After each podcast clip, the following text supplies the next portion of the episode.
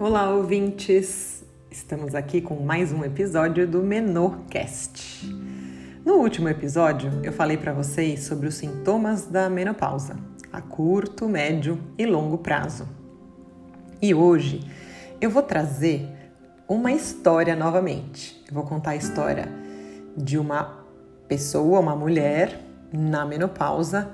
Vai ser um nome fictício mas a história vai fazer com que muitas de vocês se reconheçam no que eu estou contando.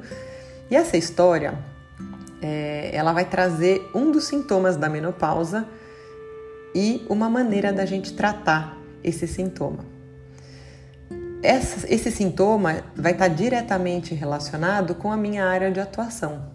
Para vocês que acompanham o Menocast desde o começo, quando me apresentei, eu sou fisioterapeuta. Então eu trato das mulheres é, principalmente melhorando a região do assoalho pélvico, o corpo delas, né? Porque a minha especialidade é saúde da mulher. E aí hoje para vocês eu vou trazer a história da Ana. A Ana é uma mulher que trabalha bastante, independente, divorciada e ela tem 52 anos. E a Ana foi no meu consultório porque ela estava percebendo a secura vaginal, né? Que eu já contei para vocês que é um sintoma de curto e médio prazo aí das mulheres que estão na menopausa. A Ana tinha essa secura, ela passava um hidratante e ela estava tranquila, porque ela não tinha mais relações sexuais. Ela tinha se divorciado e não, não tinha nenhum namorado, então ela estava tranquila. Isso não estava incomodando tanto porque ela não tinha outros sintomas, não tinha infecção, não tinha candidíase, ela estava bem.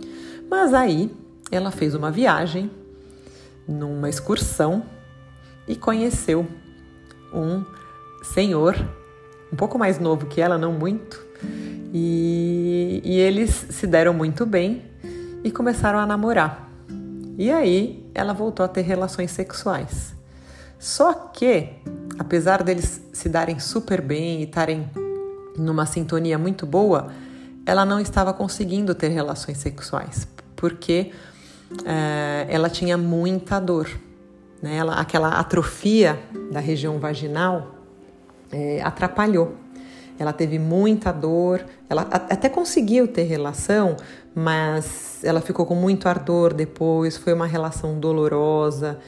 E, e aquilo foi muito chato, porque ela estava com muita vontade de ter relação sexual com esse namorado, que, que foi uma pessoa muito especial que ela encontrou, mas não dava certo, eles não conseguiam. E aí ela veio para o meu consultório. E a gente começou a trabalhar o assoalho pélvico dela a gente começou uh, a trabalhar não tanto o fortalecimento, ela tinha também uma fraqueza da musculatura quando a gente avaliou, porque ela já tinha inclusive sintomas de incontinência urinária, mas o que eu percebi muito ali era essa atrofia uh, vaginal, uma falta de lubrificação, a vagina já estava mais pálida, né? Então a gente percebia ali que ela, a circulação não era a mesma na região e que estava realmente é, mais ressecada. E aí a gente começou a trabalhar com algumas técnicas que a gente usa na fisioterapia, com massagens, ela passou a, a, a lubrificar a, a, região vaginal, né, com, uh, com o que a gente indicou ela, como a gente indicou ela fazer, e ela começou a usar também alguns uh, apetrechos, vamos dizer assim, né? Alguns instrumentos que a gente usa, usa para reabilitação. Um deles é o massageador, massageador perineal. É como se fosse um vibrador. Só que o intuito, né, quando a gente usa ele na fisioterapia, é um intuito terapêutico. Então a gente começou a trabalhar com massagens, com exercícios de relaxamento da região vaginal, porque ela também tinha uma tensão, como ela sentia dor, depois que ela começou a tentar ter relação sexual, era uma região tensa. Então a gente começou a trabalhar com massagem, com exercícios para melhorar uh, a lubrificação ali e a circulação local, e com esses instrumentos aí para tentar melhorar uh, não só a lubrificação, mas para promover um relaxamento e uma dessensibilização da região uh, vaginal.